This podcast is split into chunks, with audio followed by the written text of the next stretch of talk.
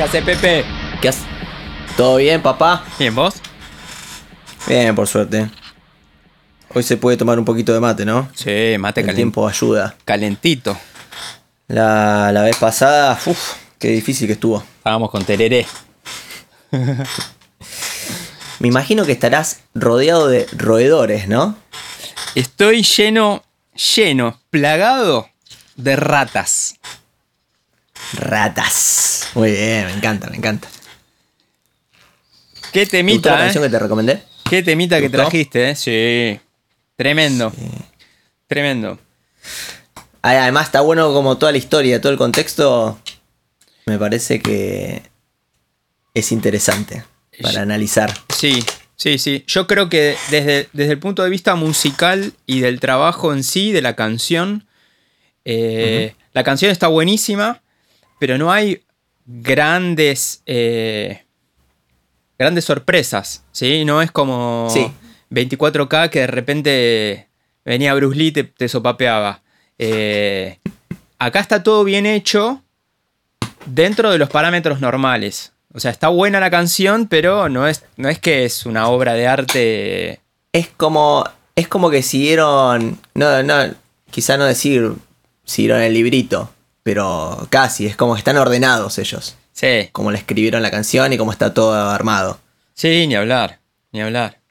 Y ya, ya arrancando. A ver, eh, arrancando por.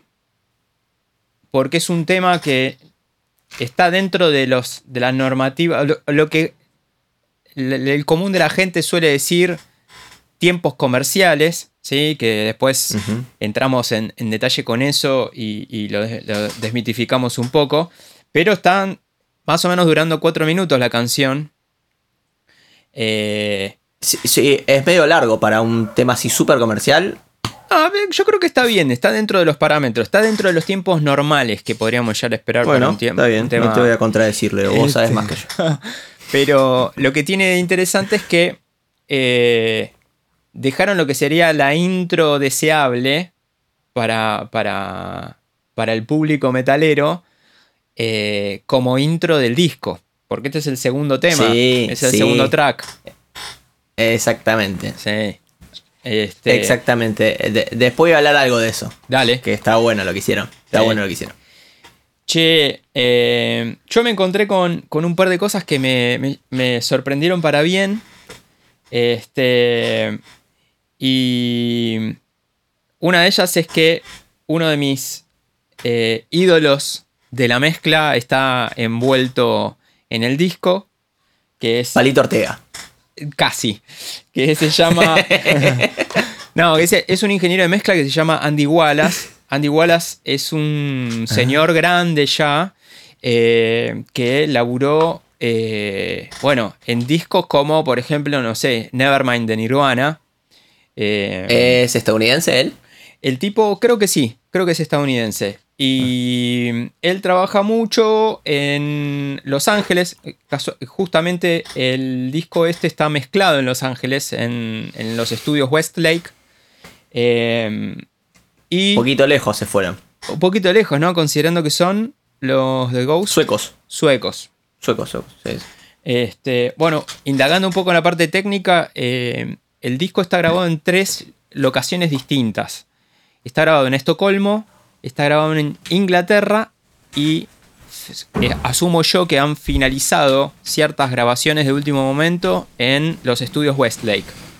Este, y bueno, eh, eh, Andy Wallace es uno de los ingenieros de mezcla. Seguramente habrá quedado como eh, ingeniero de mezcla de los temas principales, los cortes de difusión. Uno de ellos es este, Rats, Sí, que tiene video y todo. que tiene video y todo. Después vamos a hablar del video también. Y el, Sí. el, el que estaba como segundo al mando, que seguramente yo asumo que habrá eh, mezclado el resto de los discos con cierta asesoría de Andy Wallace, es eh, Cliff Norrell, que es otro tipo que eh, es bastante conocido también, pero quizás no tan conocido como Andy Wallace. ¿sí?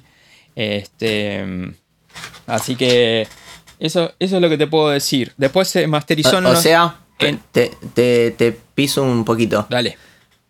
Estos tipos están laburando con gente de primera línea. Entonces. Primera, sí, yo me atrevería a decir primera línea eh, en, casi. En, sí, en, en, todo el recorrido, primera línea. Sí, sí, sí. Hmm. Sí. Bueno, así el resultado después, ¿no?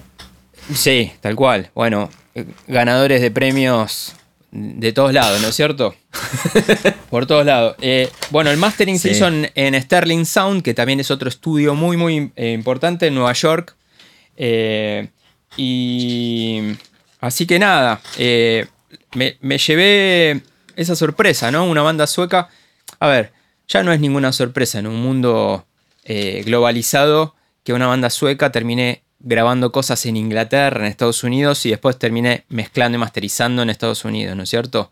y eh, igual fíjate que muchas de artistas estadounidenses tienen productores suecos. O sea, Max Martin es sueco y le hace las canciones a, a todos los yankees, sí, todos los pibes que salen yankees. Sí.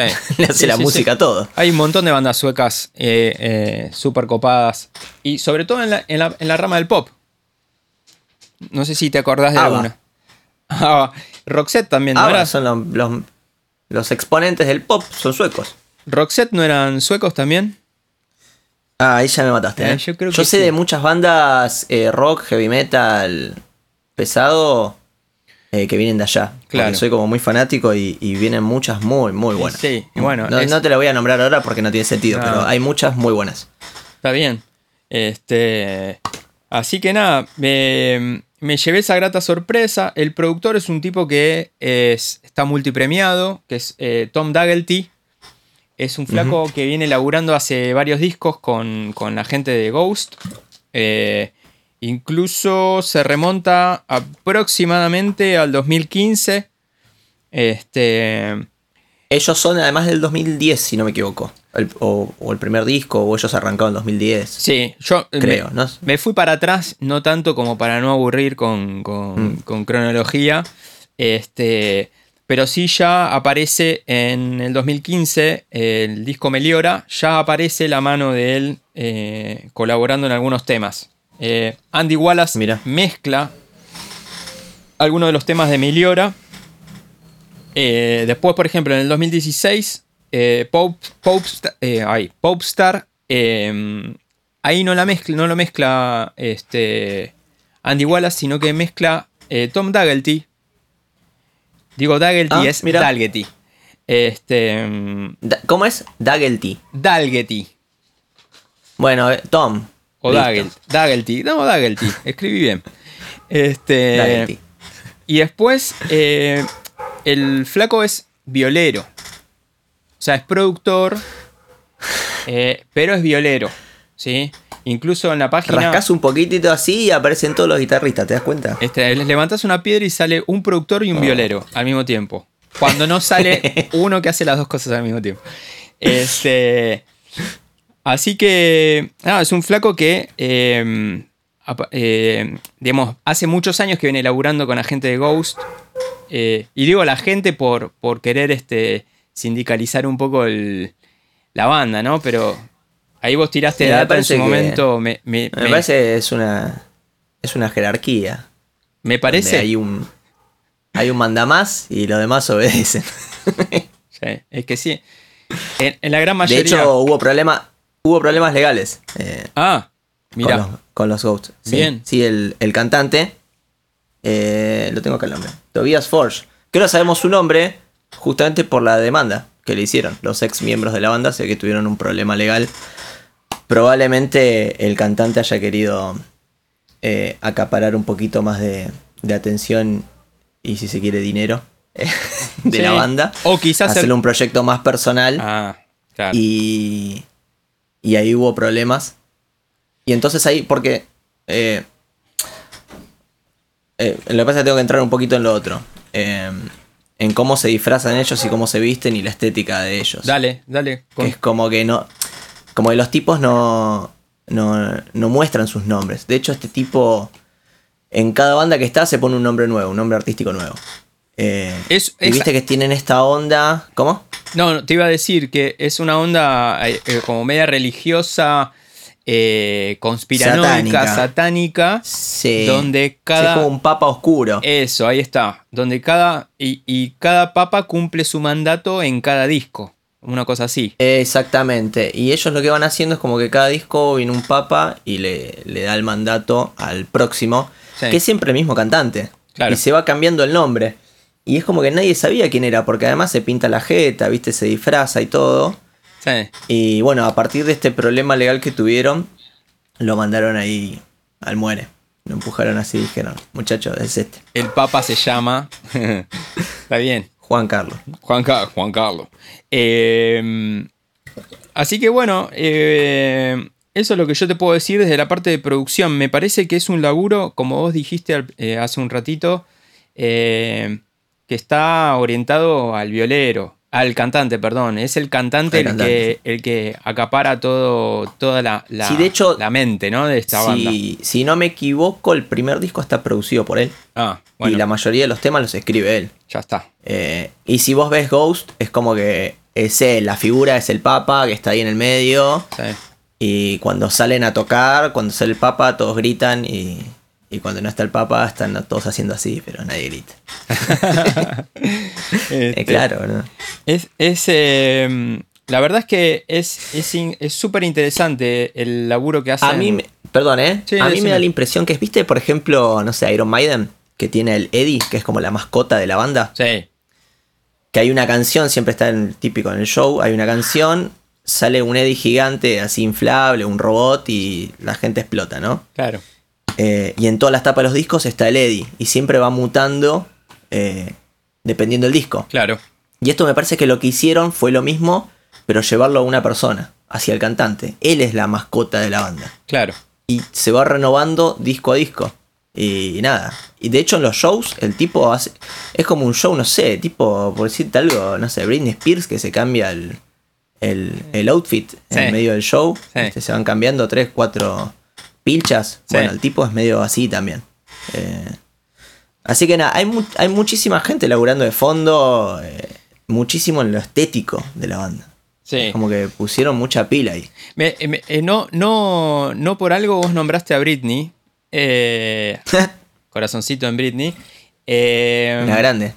lo, que, lo que tiene interesante esta banda es que el género tiene como cierta mística detrás de eh, oscuro, de anti. de anti todo, ¿sí? Es como que son los que están contreras con, eh, eh, contra el mundo, básicamente. Y lo más loco de todo es que es, tiene un aparato comercial y, y, y popular a un nivel exorbitante. O sea, Sí. eh, Sí, sí. Empezamos a hablar desde que eh, esto de que hay una sola persona atrás de toda la idea de concepto que de repente empieza a delegar eh, trabajos, ¿no? Como por ejemplo, eh, elige un productor que es eh, Tom Daggett, que de repente eh, toca las violas también, que laburó, este, que laburó mucho Se graban tres estudios. se graban tres estudios. Que de repente Mm. labura con, laburan con un productor que toca la viola, que labura también con otros discos. Yo anoté un par de discos así interesantes. Eh, en el 2017, o sea, todos alrededor del 2018 creo que es este disco, ¿puede ser? Este disco. Sí, creo que más o menos de esa época. 2018, sí. Bueno, eh, Tom Daggett en el 2018 trabajó con Yonaka o Yonaka, no sé, es una banda de pop rock que lo escuchás y tienen violas eléctricas, pero es ultra pop la banda, ¿sí? Eh, en el 2017, en el, anterior, en el año anterior, trabaja con In Heaven, que es una banda, una especie de low-fi rock pop, también de violas. Eh, y después, anterior a eso, trabaja con Royal Blood, que es una banda muy interesante para, para seguir. Eh, es un rock medio eh, parecido a una banda que a mí me gusta mucho, que se llama Them Crooked Vultures, que, que es súper interesante también para escuchar. Pero todo ronda en base a, las- a, la- a lo pop, a lo popular, a lo comercial y a las guitarras. Sí. Y de hecho, fíjate que está medio catalogado como una banda de heavy metal y está bastante alejada de lo que es el heavy metal. Pero Tal no cual. este disco, ¿eh? O este tema. Eh, todos los discos. Sí. Si bien ah, hay discos que son un poquito más pesados, hay guitarra eléctrica eh, con batería, que nada, para agitar un poco la cabeza, viste, riff, mucho riff, pero no sé, en cuanto a los videoclips también, en la estética, en cómo se trabaja, en cómo están armadas las canciones, en est- muchos estribillos, eh, es más, yo te diría que es como un pop metal, si se quiere. Sí. Viste, el otro día dijimos, dijimos que Bruno Mars era el Bruce Lee del pop. Sí. Bueno, eh, Ghost son los Backstreet Boys de- del heavy metal. Me encantó, me encantó. Pero es uno solo. Es uno solo que hace todo. Y bueno, pero hay gente alrededor. Ah, sí. No, es tremendo. Eh, eh, bueno, ya salto, pero digo como para poner, si tú un ejemplo, los videos, el video de este disco, de este tema, es un video que rosa lo tarantinesco, que Sí. con dos cositas más ya se va, se va, desbarranca.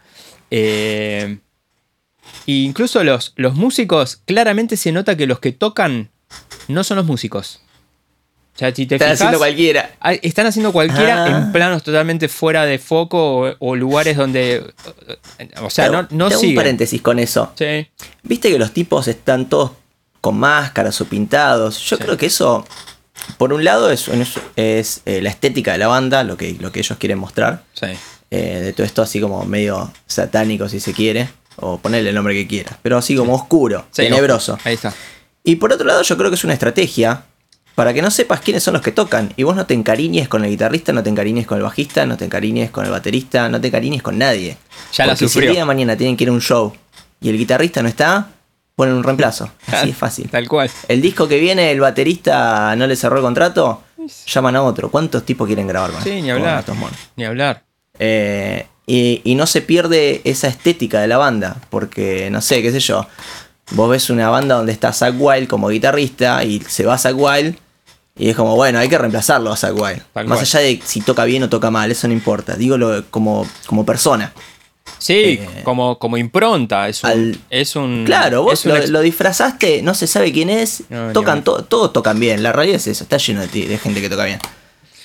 sí. Y, y nada, yo creo que también por ese lado va. Y como decís vos, capaz los tipos eran actores, ni siquiera eran los músicos Seguramente. en el videoclip. Sí, no, sí, es más, hay bailarinas, capaz que eran los novios de las bailarinas que están en el fondo atrás del Papa.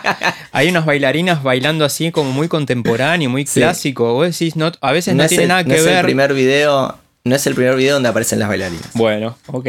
Este, así que, pero es- súper interesante. Desde, mm, desde, lo, desde la estructura es muy popular, es muy pop. Arranca, arranca con un... Bueno, ahí esto ya me meto en tu terreno, pero... Sí. Este, ¿Querés que agarre? Espera que agarro el, el cuadrito. dale, A ver. dale. Dejo el mate acá. Bueno. La estructura. Eh, ¿Querés hablarlo vos o, lo, o comento yo un poquito? Es más tu terreno que el mío. Yo te puedo dar una visión más general. Bueno, dale. Vos dale, vos dale. Sí, sí. Si, si me aburro demasiado, Bueno. te digo.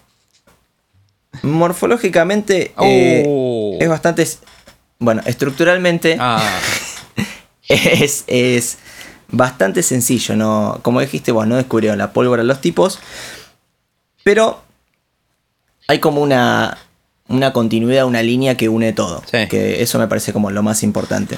Te voy a tirar primero cómo lo fui anotando yo. dale. Este, Hicimos- Y vos de última me decís si, si lo tenemos igual. Hicimos los dos con línea de tiempo. ¿Estamos de acuerdo? Línea de tiempo Eh, sí, y... Sí, sí, separé por estructuras y después hice un poquito el análisis, pero voy a decir. Vale. No, no voy a entrar quizá tanto en detalle. Listo. Eh, bueno, empieza con una introducción de una batería. Después viene la introducción, propiamente dicha. Sí, Eh, estrofa, sí, preestribillo. sí. Un símil estribillo, porque es como que va al estribillo, pero te lleva la intro de vuelta tirando la primera palabra del estribillo. Que está basado en el estribo, la armonización. Sí, ahora, ahora voy a entrar a todo eso. Ah, Eh, estrofa 2, sí, preestribillo 2. sí. estribillo, ahora sí, propiamente dicho. Mm, Y ahí va el preestribillo de vuelta. Sí. Eso está bueno. O sea, es como que agarra un preestribillo, va al estribillo y vuelve al, al preestribillo. O sea, un preestribillo 3. Sí, Después va una parte C, si se quiere, que es instrumental. claro. que te lleva al solo, que está sobre el estribillo. Claro. Eh, vuelve a la introducción, Cae. eh, variada, tiene un filtro. Sí. Va al preestribillo de vuelta, preestribillo 4 por cuarta vez.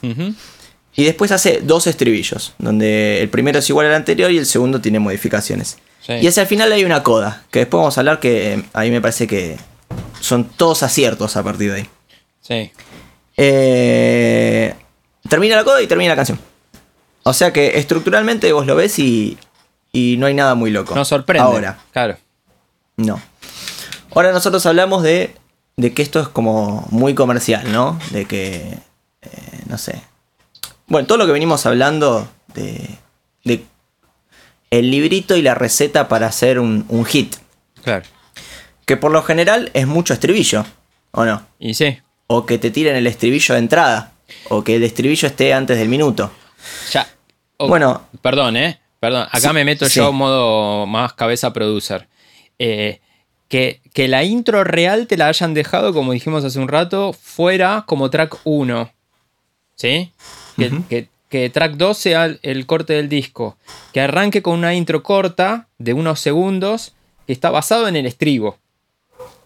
Eso es lo que, lo que yo quería resaltar, que lo que es intro o reintro, ahí en un momento vos lo dijiste, está basado en la estructura del, del estribo, ¿o no? Bueno, ahí es donde quiero entrar. Ok. Que supuestamente lo que más tenemos que escuchar es el estribillo. Sí. Y acá por lo que vemos, por lo que vemos, real, reales, reales, estribillo está el primero. Y después hacia el final hay dos estribillos. Que están juntos. Sí, Es como si vos agarrás un porcentaje, el estribillo es lo que menos suena. sí, Y lo que más suena es el preestribillo, que lo repiten cuatro veces. sí. Entonces decís, che, ¿y qué onda? ¿Qué pasó acá? Bueno, cuestión que la introducción de batería es la batería que usan durante casi todo el tema y durante el estribillo. La introducción es la base del estribillo modificada un poco. Eh, la estrofa es esa misma base, pero modificada un poco. Sí, Eh, y lo único que es distinto es el preestribillo claro. que hacen otros acordes y, y lo- y- y bajan un poco la intensidad para levantar en el estribillo. Entonces es como que todas las otras partes están armadas sobre la, la armonía y, el, del estribillo. Claro. Y, y cómo lo tocan. Hacen variaciones, por ejemplo, qué sé yo, en el estribillo hacen quizá acordes más largos que eh, en la estrofa hacen más machaque, Sí. no hacen ese, tanto ese cambio de acorde, Sí. y en la introducción Sí. eh, hacen arreglitos. Pero si vas a la armonía, es todo lo mismo. Bueno, cuestión entonces, ¿qué tenemos de interesante acá? Lo que yo noté es... Lo, lo que más me llama la atención es la prolijidad con la que está hecho todo. O sea, se nota que son europeos los tipos. Eh, es como, sí, sí, por cómo está grabado y cómo está todo armadito y la estructura y todo. Mm. eh, no sé, yo me- si, si lo llevo a una analogía, me, me imagino como si fuese un edificio que está todo perfectito, todo medido, eh, con regla, ¿viste? Está todo en su lugar y, y eso lo hace, nada, que esté como, como perfecto, ¿viste? Como está armado. Sí. Como que no hay huecos por ningún lugar. Bien. Por ejemplo, qué sé yo. eh, arrancan con la introducción de la batería. Que expone esa batería. Que después es la que sigue. Sí. eh, en la próxima instrucción. Sí. Que son las violas. Que está como dividida en acordes machaque. Y después dos acordes largos que eh, te dan como, como más espacio. Sí, vos sabés que. A lo que va a venir después cuan- cuando canten. Vos ¿Cómo sabés- me decías? Pero no, que te- te iba a acotar algo en, en base a lo que estás diciendo, que las guitarras están subdividiendo todo el tiempo y recién al final, que es en el último compás donde tiran esos acordes largos, que es justamente en el momento donde se unen con el bajo, porque el bajo está constantemente haciendo cosas distintas a la guitarra, salvo en ese momento. Sí. Es como que van por separado Sí. y después caen haciendo como mucho énfasis en ese, en ese lugar. Eh, que creo que le da mucha fuerza también. Sí, por- y, y por ejemplo las violas, si vos te pones a, a ver la rítmica del, del riff, de la introducción, Sí. es chan, chaca, chaca, chan, chaca, chan, chaca, chaca, chan, chacachan, chacachacachan, chan, chachan, ¿no? Y ya después en la estrofa es chan, chacachacachan, chacachacachachan, chacachacachan, chacachacachachan, ¿entendés? Sí. Y se queda en el mismo acorde. En vez de cambiar diferentes acordes, se queda en un mismo acorde. Claro. Y le da más a la mano derecha. Y vos al quedarte en un mismo acorde y meter más machaque, es como si fuese un colchón, como viste el típico colchón de teclado Claro. que pones y te da espacio a que, a que resalte la voz. Claro. Eh, sí. Desde- que en el riff vos necesitas que resalte la- las guitarras en este, en este caso, en un de- tema como este. O sea, podemos decir que desde lo compositivo eh, se busca eh, que el oyente, ¿sí? que el fanático, que el que el, eh, que, el que escucha, ¿sí? Eh, preste atención a otra cosa. O sea, te aburren en ese Sí. momento, por decirlo de alguna manera, te aburren o no te llaman la atención con las guitarras para eh, enfocar Para tu que aparezcan las voces. Exactamente, exactamente. Sí, y fíjate que además, esto con le habla de la prolijidad, es porque todos los instrumentos eh, entran en un momento, después se van, entra el otro, y se escucha todo perfecto, Sí. y nadie interrumpe a nadie, y se escucha claro, vos parás la oreja y escuchás todo. Sí. De hecho, por ejemplo, en el preestribillo aparecen los teclados, Sí. que es un jambo, me parece. Eh, que después, en el estribillo, obviamente van a estar. Eh, que cuando vos necesitas que sea estrofa, ahí no están. Ahí están las violas sonando. Y bueno, y la batería y el bajo, obviamente. sí, sí, sí. Eh, lo interesante de, por ejemplo, el estribillo, que a, a- mí me gustó mucho, Sí. es cómo juegan con, con también con la tímbrica. Vos fíjate que empiezan súper tético diciendo rats y usando las consonantes de la R, la T y la S, ¿viste? Hacen rats. Es como yo me lo imagino al tipo grabándolo haciendo así como poniendo la mandíbula y diciendo rats. Sí, bien, bien exagerado. Y- Casi, Exactamente. casi teatral. un- Teatral a full. Sí. Y, el, y aparece un delay después. Entonces yo lo que escucho es... eh, espera que lo tenía anotado por acá. Tenés el Rats principal, Sí. o sea, el cantante que dice Rats. Después suena el Rats en delay. Sí. Y después entra el teclado. Entonces suena Rats, Rats y cambio de acorde con el teclado. Sí. Eso me parece... eh, nada, de, de pulso de cirujano. Es- Bueno, yo. Es fantástico. Vos sabés que- es fantástico eso. eh, estas cosas yo no sé si son coincidencia. eh, no, Si son no, cas- ahí es el, No, el que mezcla o el productor. Escucha esto, si es casualidad o causalidad. Porque el Rats es, es esa, esa tímbrica que vos decís que la pronuncia tanto, que incluso después está exagerada. Yo no sé si. Eh, a mí me da la sospecha de que pueden ser dos cosas. La S puede ser que esté cantada larga, Rats, y que de alguna forma eh, automaticen el volumen, ya sea por un compre o, o automatización de volumen, que va eh, subiendo y bajando ese volumen en negras al tempo que va Sí. la canción, o si es un delay que directamente hicieron una S corta y repitieron una negra por, eh, por cada S que, que tiraban el Rats. Y esa, esa, esa tímbrica, esa forma en que dice Rats, me suena incluso hasta alemana. Yo cuando lo escuché dije, esto es Rammstein. Y loco, Eh, loco que el tipo después terminó laburando con Rammstein. Hay uno de y los... bueno, ahí está. Entonces, como que vos decís, o, o- o le, le- le hizo una guiñada de, de ojitos a, a los alemanes, o ya estaba laburando con ellos y, y agarró ese... Y sacó así de otro lado. Sí. Y bueno, y vos fijate que eh, el estribillo lo que tiene, primero que es súper eh, super hard rock 80s. O sea, Sí. yo lo escucho y es 80s. Y está la, este, entre la pregunta y respuesta, lo que se llama antecedente y consecuente, Ajá. entre el rats y el coro. O sea, dice Agua. rats, Sí. agua. Y fíjate que es rats marcando las consonantes, RT y sobre todo la S. Y las otras son todas este, las vocales. Tal cual. Que, sobre todo la A, que es una vocal abierta. Sí.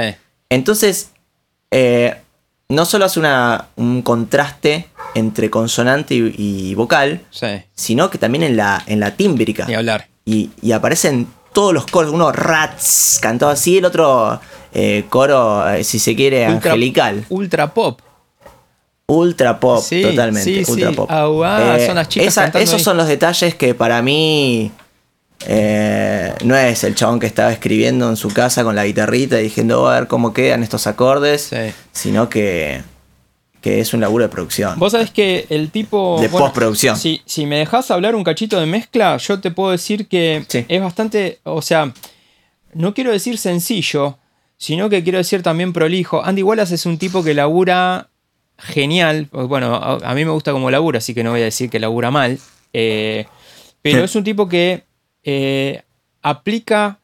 eh, aplica mucho criterio y ordena mucho. Es un tipo muy, muy ordenado en, su, en la forma de trabajar. Eh, y por ejemplo, en una banda como esta, donde lo que se lucen son eh, la métrica de la batería, eh, las guitarras y las voces, obviamente después viene el- como una especie de clavicordio que suena en la parte C y todo, pero todo eso está súper detallado, súper con presencia, se entiende todo, con mucho agudo, abierto. Los platos, eh, en cuanto a ubicación de mezcla, yo escuchaba que los platos, que es algo muy característico de él, los abre mucho.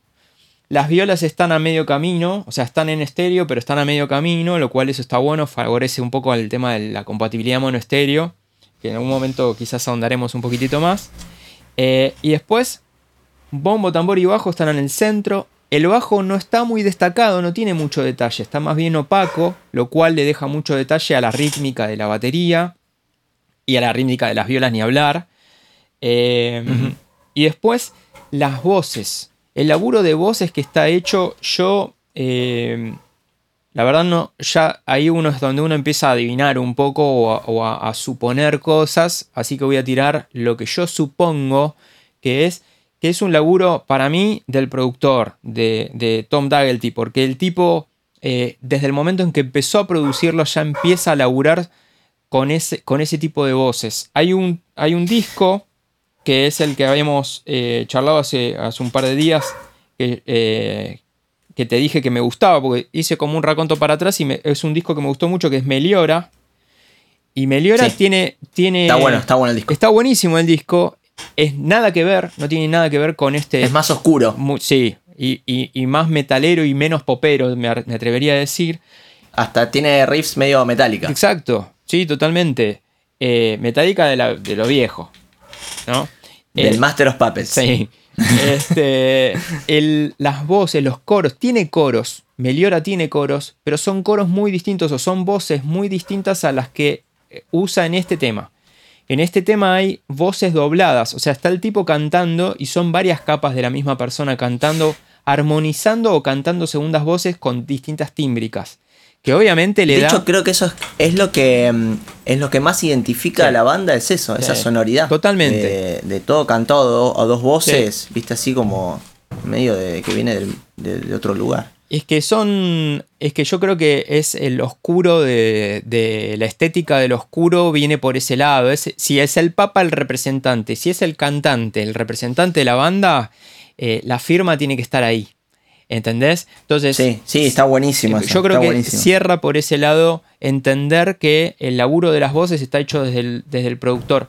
Incluso me atrevo a decir, reafirmando em, una parte de mi investigación que hice, donde el tipo, eh, bueno, como productor figura en un montón de discos, pero también figura como eh, vocal coach o vocal coaching.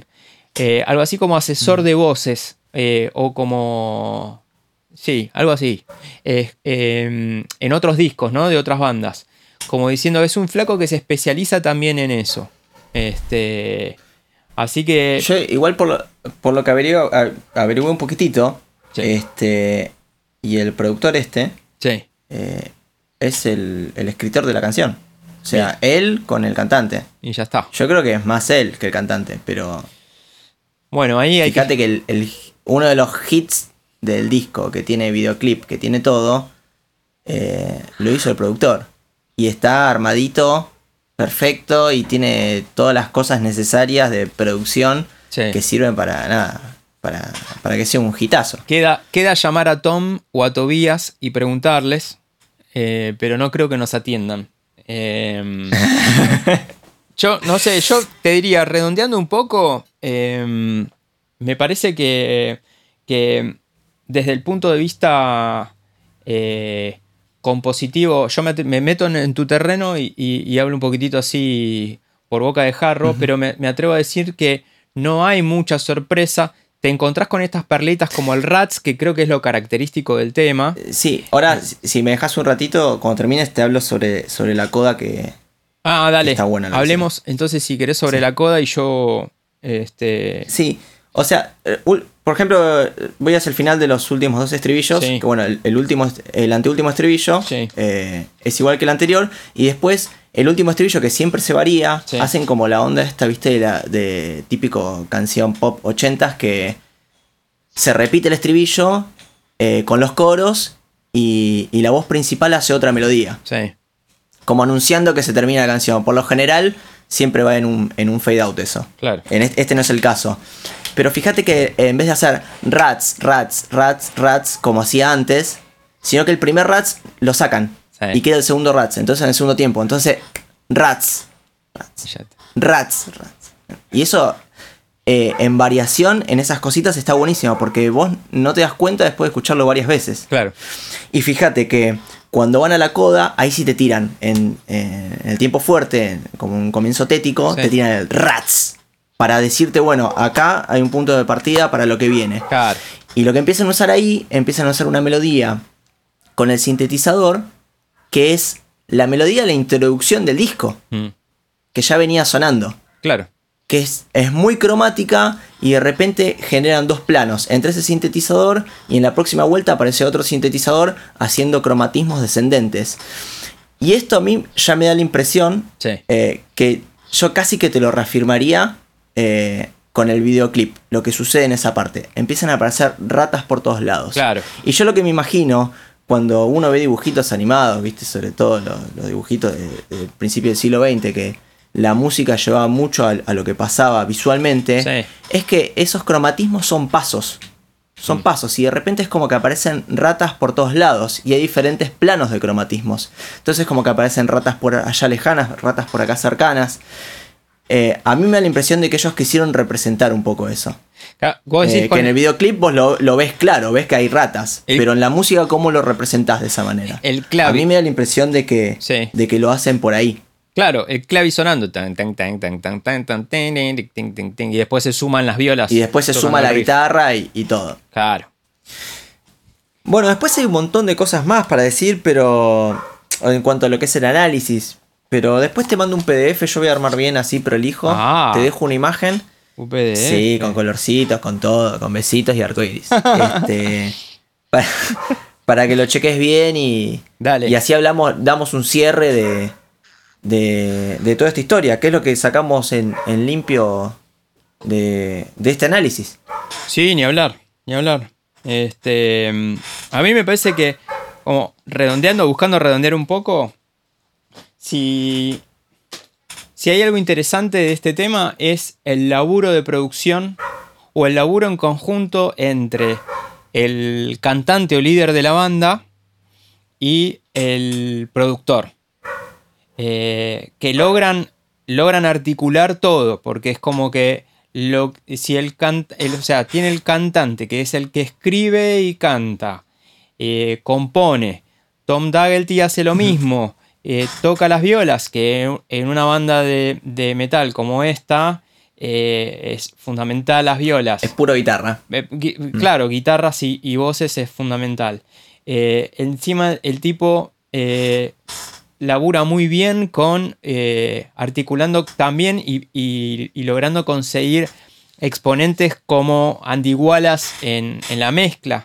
Entonces es como que Claramente este disco se grabó en tres locaciones distintas, bajo eh, quizás eh, eh, manos experimentadas o inclusive, me atrevo a decir, quizás también el mismo cantante o, el productor grabando ciertas tomas en particular.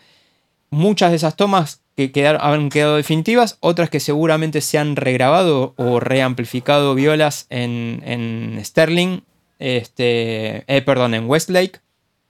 Y, digamos, es como hay un laburo que ya empieza a ser más global, donde empieza a ser más a distancia, donde si el cantante o el músico es sueco y el productor tiene un pie en, Inglaterra y otro en Estados Unidos, eso no es un impedimento.